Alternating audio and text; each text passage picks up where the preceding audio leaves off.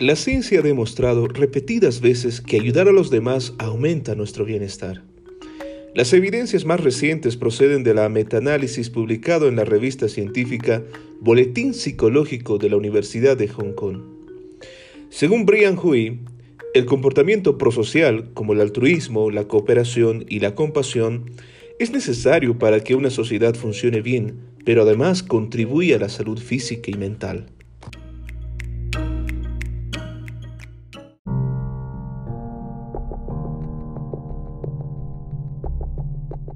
Buenos días, buenas tardes y muy buenas noches.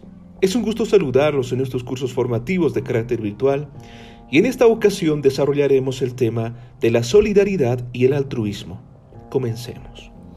De forma preliminar, hablemos de algunas investigaciones que se han realizado hace algunos años atrás por la prestigiosa Universidad de Columbia Británica, que concluyó que cada vez que un adulto se gasta su dinero en otros, por ejemplo, donándolo a obras de caridad o a proyectos sociales, su presión arterial disminuye.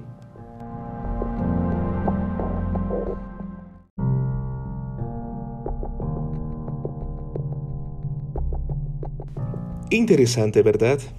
Pues a la lista de ventajas del altruismo hay que sumarle que existe un vínculo neuronal directo entre la generosidad y la felicidad.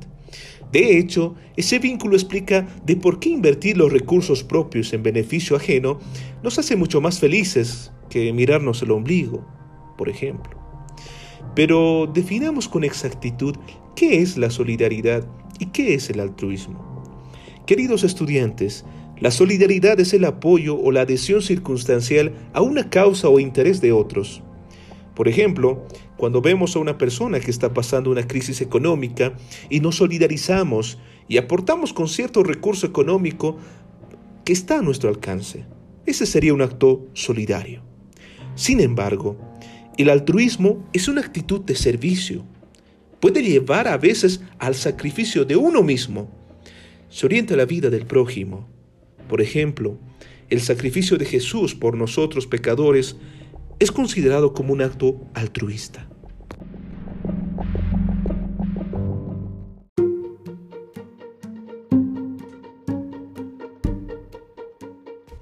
Qué interesante, ¿verdad?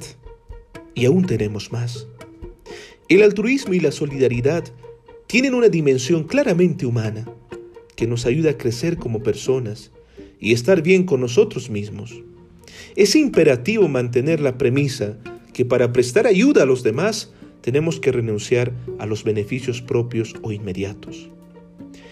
Pero estoy seguro que usted se pregunta, ¿esta práctica altruista ha estado presente en la humanidad? Contestemos. Al hojear las páginas de la historia, descubriremos que los grandes logros de la humanidad en áreas del saber, del bien común y de los grandes objetivos sociales se debieron a hombres y mujeres que consagraron su vida a los demás, olvidándose en buena medida de su comodidad y hasta de sus intereses inmediatos, como por ejemplo Martin Luther King, quien luchó por los derechos civiles de los afroamericanos en los Estados Unidos, o Mahatma Gandhi, quien luchó por la reivindicación de la independencia de la, de la India, del Imperio Británico, o Nelson Mandela, sinónimo de lucha contra el racismo y la discriminación en Sudáfrica. Y así podemos ir citando muchos otros hombres y mujeres que consagraron su vida a los demás. Queridos estudiantes, es momento de seguir estos ejemplos. Fue un gusto haber compartido con ustedes la presente temática. Será hasta otra oportunidad, si así Dios lo permite.